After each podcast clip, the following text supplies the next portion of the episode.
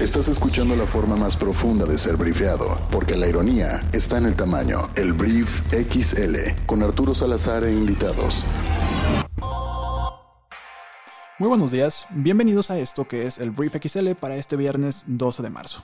El día de hoy estamos de fiesta aquí en el Brief porque por primera vez contamos con invitadas, invitadas en este programa, porque el día de hoy vamos a hablar de un tema bastante especial que es lo que sucedió esta semana con respecto al 8 de marzo y esto tiene que ser debatido, comentado y también escuchado. Nosotros vamos a aprender muchísimo hoy por dos grandes mujeres. Entonces, primero voy a saludar hasta Venezuela a mi querida María José Alexander. Coco, ¿cómo estás el día de hoy? Me interesa que te presentes un poco con la audiencia para pues, tener un poco de contexto de lo que estás haciendo y pues quién eres tú en realidad.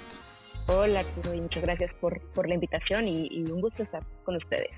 Eh, bueno, yo soy María José y estoy, trabajo en, en el mundo de, de respuesta humanitaria, de, de derechos humanos, de eh, de emergencias, sobre todo estoy especializada en emergencias, soy ingeniera, pero tengo una maestría en desarrollo internacional y, y especializada en conflicto y, emergencias. Entonces, me ha tocado estar en, diferentes partes del mundo como respuesta a, emergencias y ahora estoy en, Venezuela.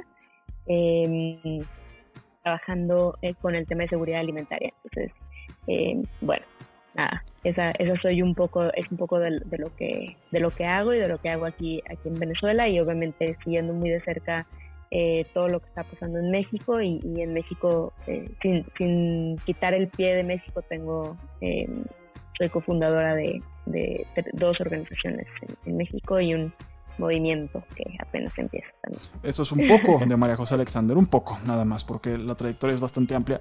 Y en segundo lugar voy a hablar de una querida amiga Regiomontana o San Petrina. Ahorita nos va a decir de dónde es. Mariana Chávez, la Chávez, ¿cómo estás Mariana? Qué gusto, muchos tiempos sin platicar. Dinos quién eres. Bienvenida al Brief XL, la Chávez. Ay, muchas gracias. Hago tus palabras y un gusto saludarte a ti, Arturo, a María José. Qué padre compartir este espacio con ustedes y con todos que nos van a escuchar, que se pongan cómodos, a poner buena la plática. Yo, como ya bien dijo Arturo, soy Mariana Chávez, me conocen muchos mejor como La Chávez, soy polóloga, artista feminista, procuro siempre no tener pelos en la lengua y decir las cosas como son, particularmente todo lo que aqueja cuestiones de violencia por, por género. Me gusta siempre señalar las injusticias y bueno, aparte de todo lo anterior, tengo un negocio propio, por lo cual también me desarrollo en mi faceta como emprendedora, particularmente comerciante y procurando siempre con todo mi equipo de trabajo y mis colaboradores de proveedores hasta clientes, fomentar una educación un poco más inclusiva e integral. Esa es Mariana Chávez. La Chávez, bienvenida. Me da mucho gusto que estés aquí, de verdad. Estoy muy agradecido. Entonces, bueno, planto, planto lo que vamos a hablar el día de hoy. El principal tema del día de hoy es el 8 de marzo todo lo que tiene que ver con su importancia, todo lo que tiene que ver con el gobierno, la reacción del mismo, el costo político. Hay muchas cosas que platicar hoy y vamos a intentarle dar pues una, una pequeña peinada a lo que pasó esta semana. Y la primera pregunta que quiero poner sobre la mesa es, ok, el 8 de marzo, la importancia del 8 de marzo. ¿Qué, qué significa este movimiento? Porque hay mucha gente que al día de hoy, a pesar de todo lo que sucede y toda la difusión que se le da en redes, pues no está muy consciente de qué es el 8 de marzo, ¿saben? O sea, no saben cómo, qué es lo que persiguen, no saben qué es lo que buscan, no saben tal vez de repente de dónde nace. Entonces, ¿alguna de ustedes nos puede platicar un poco más acerca de, pues, qué, qué, de qué va con el 8 de marzo? Mariana Chávez. Bueno, mira, te platico yo. El 8 de marzo, a grandes rasgos, aquí en México lleva ya, si no me cinco años y ha sido un movimiento que ha estado evolucionando conforme se ha estado creando una conciencia colectiva y generalizada y ha sido un movimiento que, pues como te menciono, ha estado tomando muchísimo auge. Cada vez más se ven más mujeres activamente participando. Obviamente este año la participación fue distinta porque no se vio una movilización per se como la que estábamos viendo en años anteriores, no es una celebración.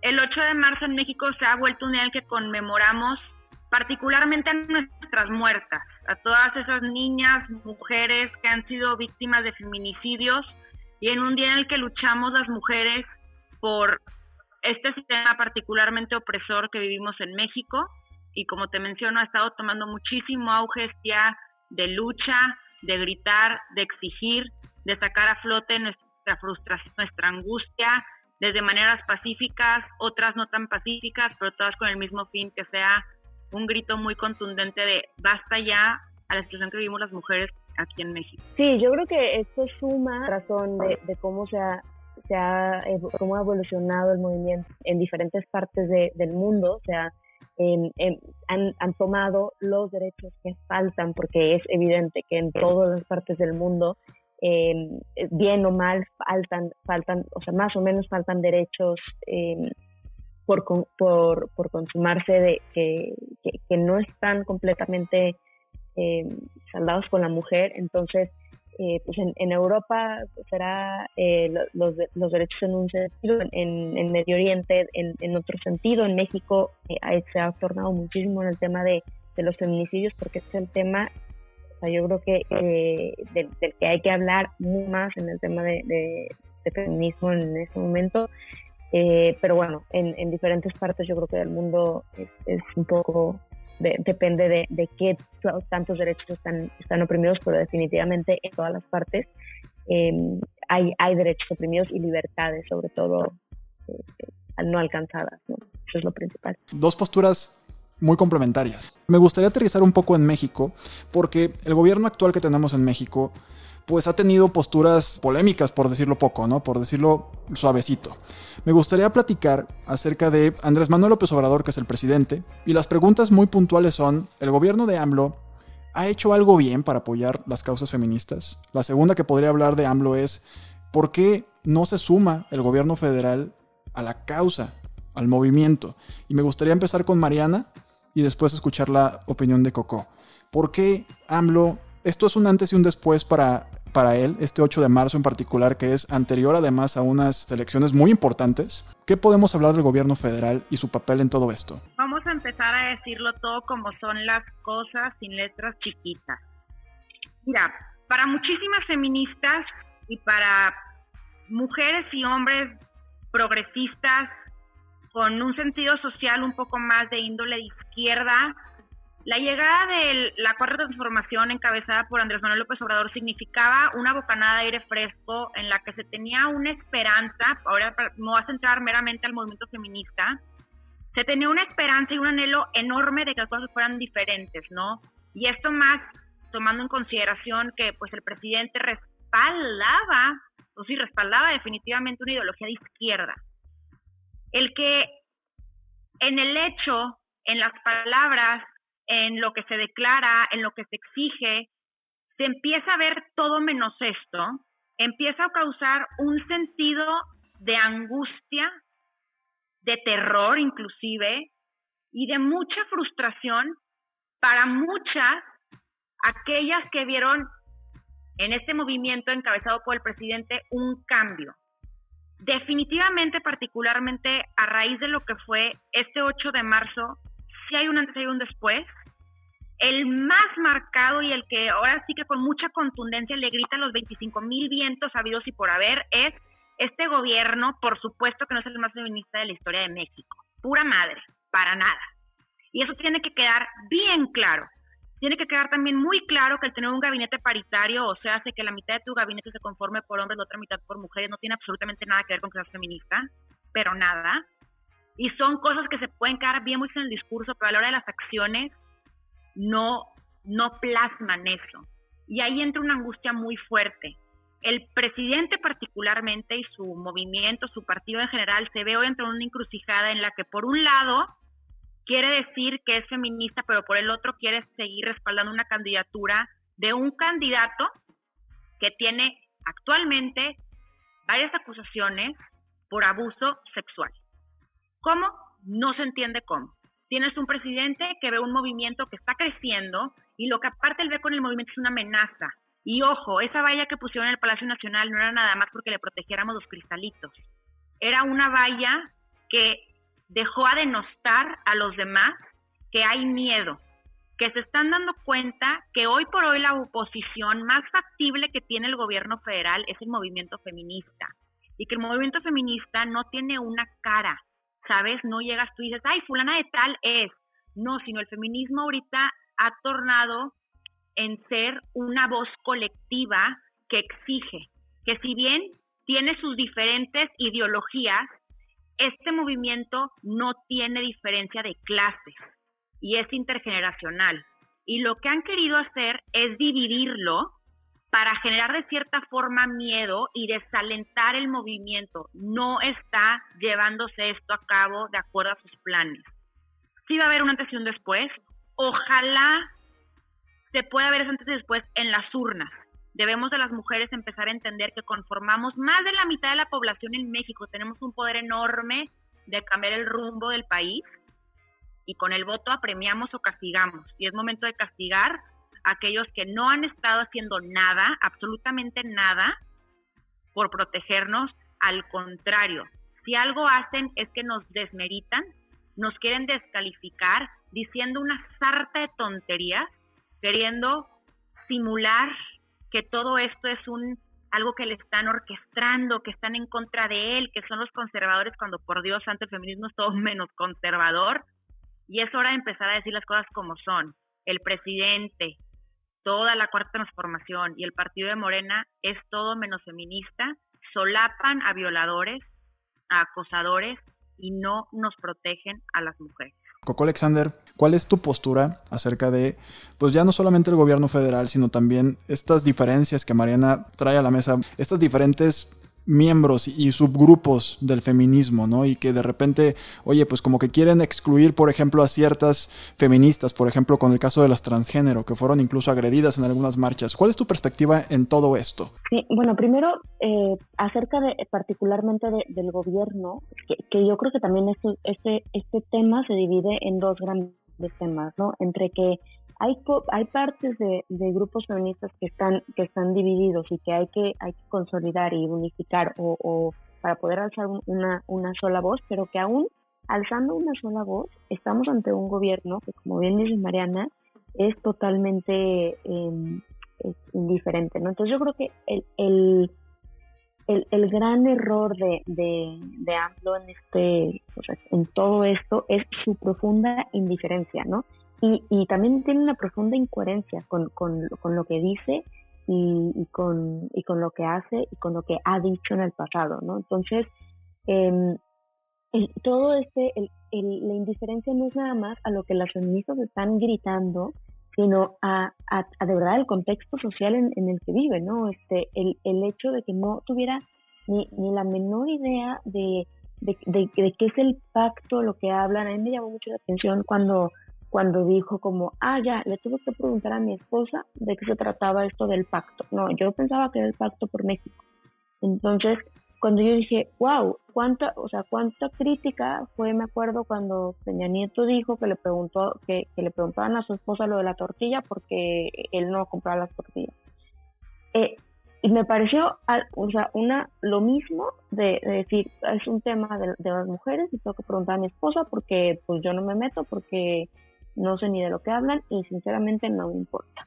Entonces, yo creo que la, la gran, gran, eh, el, gran problema de, de, ambos es esta gran indiferencia que muestra ante, ante el, grito, ante, el, eh, la desesperación de las mujeres que ya no saben ni cómo, ni cómo, ni cómo gritar, o sea, que, es pues destruir, ¿no? Y ante, y ante la destrucción, eh, AMLO también su respuesta, el, el año pasado eh, o sea, dijo algo de, la figura de, de Madero, ¿no? Es como quien los destruían, era porque o, son eh, porfiristas o no conocen la historia, o sea, prácticamente o eres una ignorante o eres conservadora, ¿no? Entonces te meten en estas dos casillas porque, eh, porque no, no hay cabida en que destruyas esa figura si, si eres si no eres eso. Entonces, esta tendencia que tiene AMLO a encasillar todo, a, este, a, hacer, a, que, a que solo, a no ver la realidad, es súper grave para, para todo el movimiento, no no para el movimiento feminista, sino para, de verdad, hacer las cosas de, de raíz de, de todos los derechos de, de las personas que están involucradas, como, como bien decías, las personas trans, las personas, eh, bueno, sobre todo en este caso trans, ¿no? Porque estamos hablando de las mujeres, pero, pero de, todas las personas involucradas, ¿no? Una, una, es una profunda indiferencia a, no tengo ni idea de qué está pasando y no, y sinceramente, este, no me importa, ¿no? Entonces, eh, yo creo que, que, a eso hay que hablarle. El caso de, de Félix Salgado es un caso también de, de, que parece, parece que estamos discutiendo algo que es una broma, ¿no? O sea, que, que, es gravísimo y que, y que no, no es grave, y que es grave por el hecho de que él sea candidato, pero en el pasado hemos tenido candidatos igual, peor, machistas y, todo. El, lo grave es que, la figura del presidente de México esté respaldando, solapando esto, y que aunque él por por un tema, no sé, a lo mejor eh, Mariana, que es politóloga, eh, conocerá un poco más de, la estructura política, a lo mejor él como presidente no tiene el poder de destituir a un candidato, pero sí de decir y empatizar con, con, el movimiento de decir, em, o sea, entiendo lo que dicen y voy a exigir que se le haga esta orden judicial. Entonces, yo creo que es, eso, es la profunda indiferencia en la, que, en la que vivimos y el grito de las mujeres de no ser escuchadas. Y voy a recoger dos cosas que dijeron ambas. O sea, primero, Mariana habló precisamente de este peso político, ¿no? Porque muchas veces pareciera ser que el presidente de México solamente entiende en el lenguaje de los votos. Y por otro lado, Coco, María José Alexander, habla de esta parte de Félix Salgado Macedonio, lo grave que es esta pues imposición, más allá de todas las voces internas, externas de mujeres que dijeron, y de hombres también, que dijeron, señor, ¿cómo es posible que usted nada más diga que es cosa de la gente de Guerrero imponer un candidato así, ¿no? Entonces, me gustaría volverle a pasar la bolita a Mariana Chávez para preguntarle acerca de algo que ya más o menos entramos, el costo político. Se puede hablar muchas veces de un costo político que podría ser, ¿no? O sea, que, o que fuera lo ideal que pasara, que las mujeres levantaran la voz y en estas elecciones se cobrara. Pero bajando un poquito, pues ahora sí que a la realidad que vive nuestro país, Mariana, ¿crees que hay un costo político para Morena en las próximas elecciones de junio? ¿O tal vez se va a focalizar en algunas sociedades que son un poco más conscientes de esto? ¿O, cuál es tu perspectiva acerca del próximo junio que vamos a tomar una decisión importantísima en este país? Dicen el clavo con lo último que mencionaste sobre diferencias de sociedades y costo político. Tenemos que entender algo bien rápido y así, en palabras resumidas, y por qué no hay oposición en México más allá que el feminismo, y lo digo de verdad tenemos que entender el presidente a quién le habla. Entonces el presidente tiene un formato divino de modificar a su gusto el discurso y el rumbo en el que va México. Se llaman las famosas mañaneras, es toda una genialidad por parte del, presidente. El tema es que habemos Méxicos muy desiguales. Y en esa desigualdad aún sigue existiendo y permeando, y muestra de ello son las estadísticas que tenemos de los altos indicios e índices de violencia por motivos de género, cómo han ido aumentando, y particularmente ahorita con la pandemia, algo realmente escalofriante. Y ejemplo también los feminicidios, como cada día matan a 11 de nosotras. Es algo, es algo impresionante. Eso te refleja una cultura machista misógina y que sigue viviendo y rigiéndose bajo la cultura patriarcal. Y ahí es el reto de todas nosotras las mujeres que tenemos una voz, que la alzamos, que gritamos, que decimos, basta ya, esto está mal. ¿Por qué? Porque si no lo empezamos a hacer, este tipo de comportamiento, este tipo de cultura se sigue permeando y hoy por hoy sigue vigente. Entonces, por más que aquí nosotros estemos muy de acuerdo en que todo esto está fatal, allá afuera está quien escucha al presidente y dice, es correcto, esto es algo hecho por los conservadores, es una ideología importada. También sumamente importante, recordemos que México es un país cuya religión predominante es la romano-católica. Y recordemos también que inclusive en dicha religión, hoy más que nunca, se está compartiendo que el feminismo es un mal importado de España, de Argentina, la ideología de género, en fin, Creo que aún falta muchísimo por recorrer, de tal forma que se pueda ver un castigo político mediante el voto en México y lamentablemente no creo que en, este, en estas próximas elecciones en junio lo vayamos a ver. O sea, como lo platicábamos un poquito fuera del aire, ¿sí crees que esto todavía va a seguir siendo un tema de estructuras políticas, de pues lo que siempre ha funcionado y probablemente siga funcionando un tiempo más en México, ¿no? O sea, esto, el que sabe hacer política en México gana elecciones. Exacto, y mira, y más allá de, de, que sepas tú cómo es la estructura política y cómo gana las elecciones, esto y lo otro, o sea, realmente no, no considero que se vaya a crear una conciencia generalizada en los sectores que implican un mayor porcentaje de voto en México. Y eso es bien importante a la hora de hablar de elecciones. habemos dos mundos. Está el mundo cosmopolita de la metrópoli, que significa un cierto porcentaje de votos. Pero está el México de verdad, y ese México de verdad es el que le habla el presidente. Ese México de verdad significan muchísimos votos. Y ese México de verdad sigue sumergido en el machismo, no ha tenido este despertar y por lo mismo no ven relevante esto que estamos aquí discutiendo. Para ellos es el pan de cada día y no hay más ni menos, es lo que es. ¿Qué aprendizajes tenemos hasta ahora? Porque muchas veces a mí algo que, que incluso me provoca frustración es, ¿qué sigue? O sea, ¿cuál es el siguiente paso tangible? ¿Cuáles son los retos más grandes? Eso es algo que, creo que es muy importante porque todo esto, ¿dónde puede aterrizar? ¿Qué estructuras sociales se requieren? Eh, ¿Tu perspectiva cuál es acerca de esto? Yo creo que es, muy difícil ver que, cuál es el paso tangible porque en cualquier movimiento social, no nada más en, el tema del feminismo, sino en cualquier movimiento social, tiene, a veces tiene límites, pero a veces lo logran. O sea, entonces yo creo que es em, los resultados tangibles son cambios en la legislación.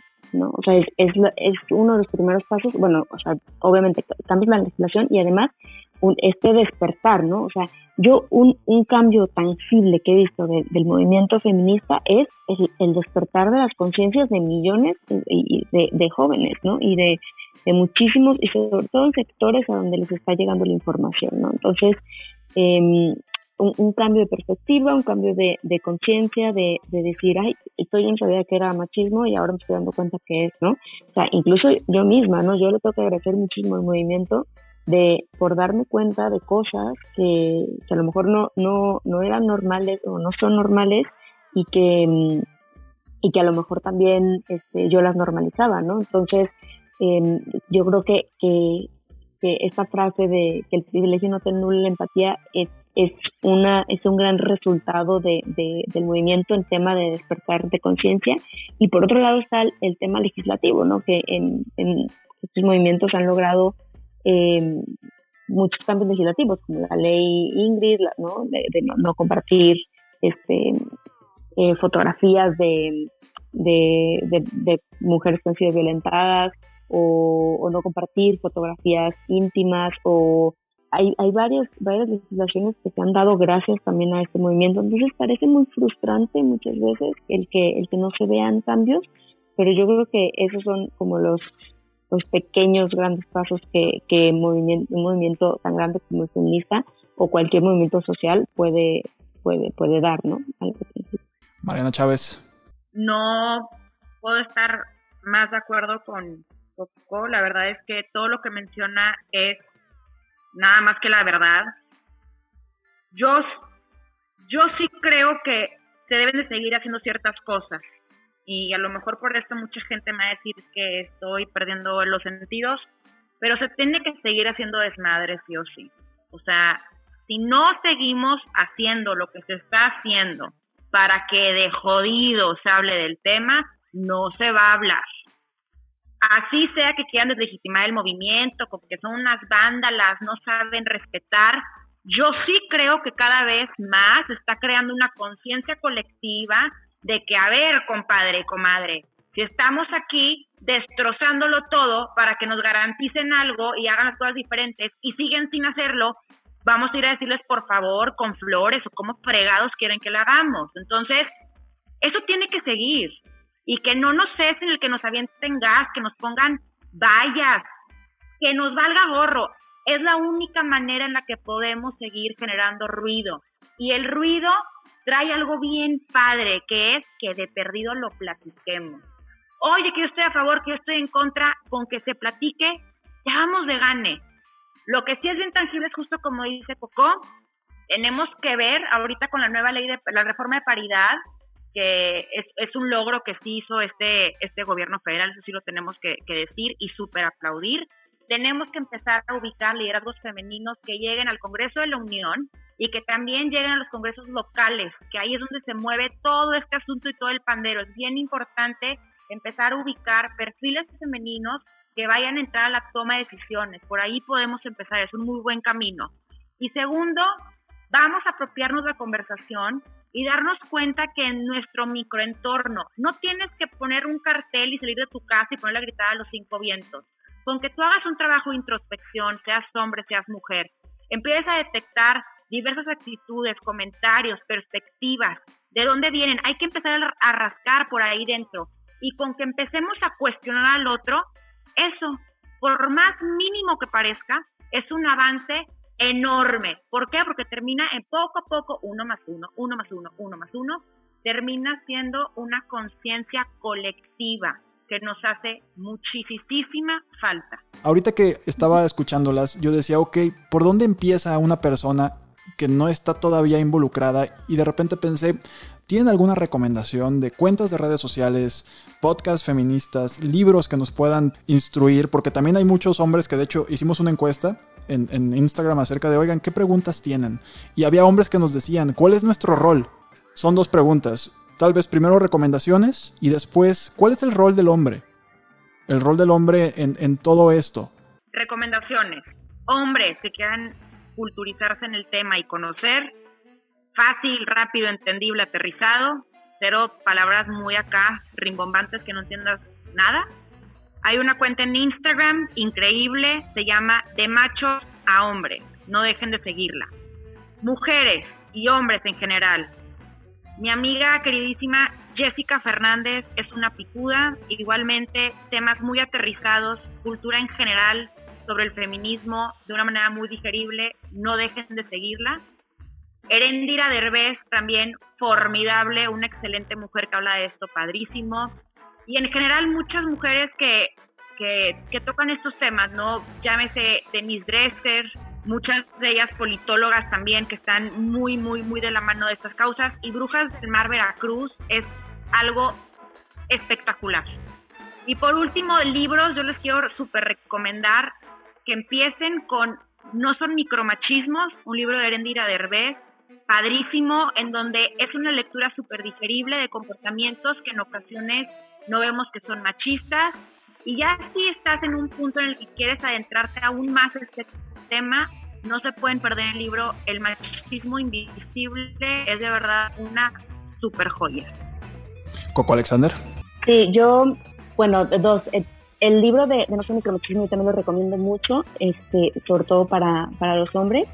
Y eh, en general para todos, a mí, o sea, de los primeros libros que leí de mismo, pues realmente, o sea, como sencillos traídos de, de Chimamanda, esta autora nigeriana feminista, eh, que el, el, primero es eh, Todos deberíamos ser feministas y, y el, el, segundo, que yo no lo he leído, pero me lo han recomendado mucho, que es Cómo educar en el feminismo. Y para las mujeres, y bueno, que también los hombres también lo deberían de leer, pero eh, a mí hay dos libros que me han ayudado mucho a, como asumir este rol de decir, de, sobre todo en, puestos de liderazgo, Dare to Lead de Brené Brown y el de Lean In de Sheryl Sandberg.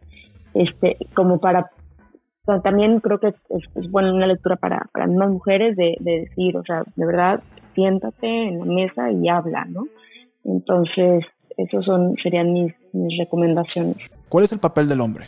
Yo creo que, eh, bueno, también a, ver qué también opina Mariana, pero yo creo que en, primer lugar escuchar, ¿no? Eh, por lo mucho, lo mucho que se dice como al hombre que tú no opines es porque muchas veces están, o sea, estamos acostumbrados, están acostumbrados los hombres a imponer como también su, su punto de vista.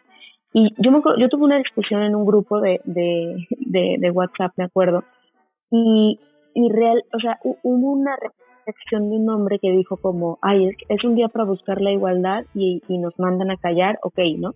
Y este y, ella, una, una chica respondió como, eh, que algo me gustó mucho, o sea, responder como, como, bueno, nosotros toda la vida nos han mandado a callar y, y, aquí estamos y luchando, así que por un día que te manden a callar, o sea, no pasa nada. Entonces, no, no es el punto como mandarlos a callar, pero, pero sí el, decir, a ver, tal vez en este, en este momento escuchen lo que las mujeres tienen que decir y apoyen eso, ¿sabes? O sea, porque una cosa es opinar, otra cosa es apoyar, ¿no? Entonces, apoyen esto y súmense a esto. Y yo sí creo que, que los hombres tienen un rol en, en, el feminismo también como, aliados o como este como alguien que, que apoya, pero pero bueno, ya el, el, dar la opinión en temas que concerten a las mujeres puede ser delicado, ¿no?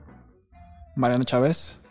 Mira, los hombres se deben de hacer un favor a sí mismos y tienen que empezar a adentrarse, aparte al feminismo urgentemente, tienen que entender, particularmente los hombres mexicanos, en qué sistema sociocultural viven y de qué forma rigen todo lo que hacen, desde su rutina, sus roles, la manera en la que se expresan, la manera en la que se pueden expresar o no se pueden expresar, sus limitantes, y tienen que empezar a comprender.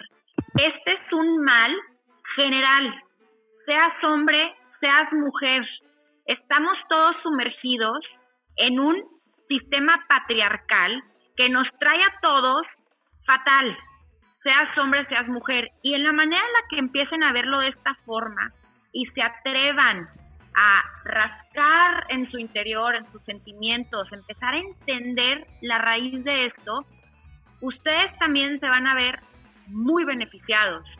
Sí tienen que ser un aliado de la lucha, tienen que comprenderla y realmente es que no hace falta ser muy inteligente para comprenderla, porque es algo que sabes que nos aqueja a todas. Y eventualmente tienes, vienes de una mujer entonces la queja a tu mamá, en dado caso que tengas hermanas, a tu hermana, a tu tía, a tu abuela. Y por lo mismo, por el simple hecho de ser humano, de tener empatía, de sentir, también te debe de aquejar a ti. Y súper importante, es bien importante educarnos.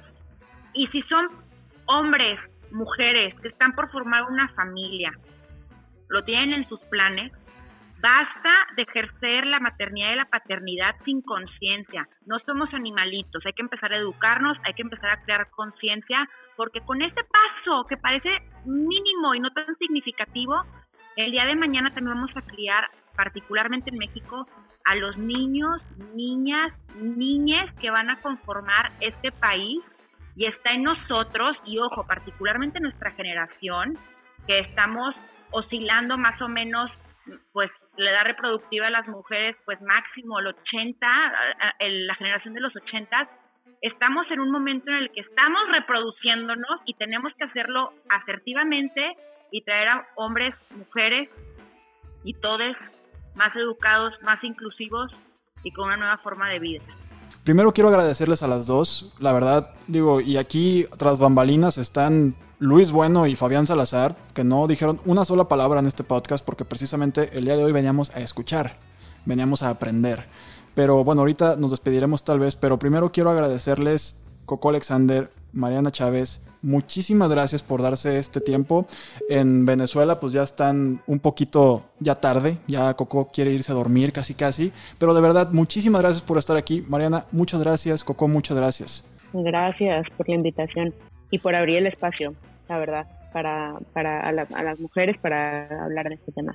Sí, mil gracias. Y Arturo, yo te quiero felicitar a ti junto a todo tu equipo, que sé que hacer estas cosas son un chambal, por de verdad darse el tiempo y abrirse en todos los aspectos para permitir, ahorita particularmente que este es tu programa y está conducido por, por un hombre, darnos este espacio, de verdad que es un ejemplo eh, que tienen que seguir muchísimos, ahorita que hablábamos de los hombres, muchos hombres más, porque nos tienen que echar la mano, tienen que empezarnos a abrir los espacios, échense la mano mientras nos echen a nosotras y gracias de verdad por darnos voz, por permitirnos abrir eh, lo que sentimos, lo que venimos aquejándonos, lo que traemos y con lo que cargamos día con día y, y infinitas gracias, de verdad es que esos espacios son los que necesitamos y gracias por hacerlo, por hacerlo posible.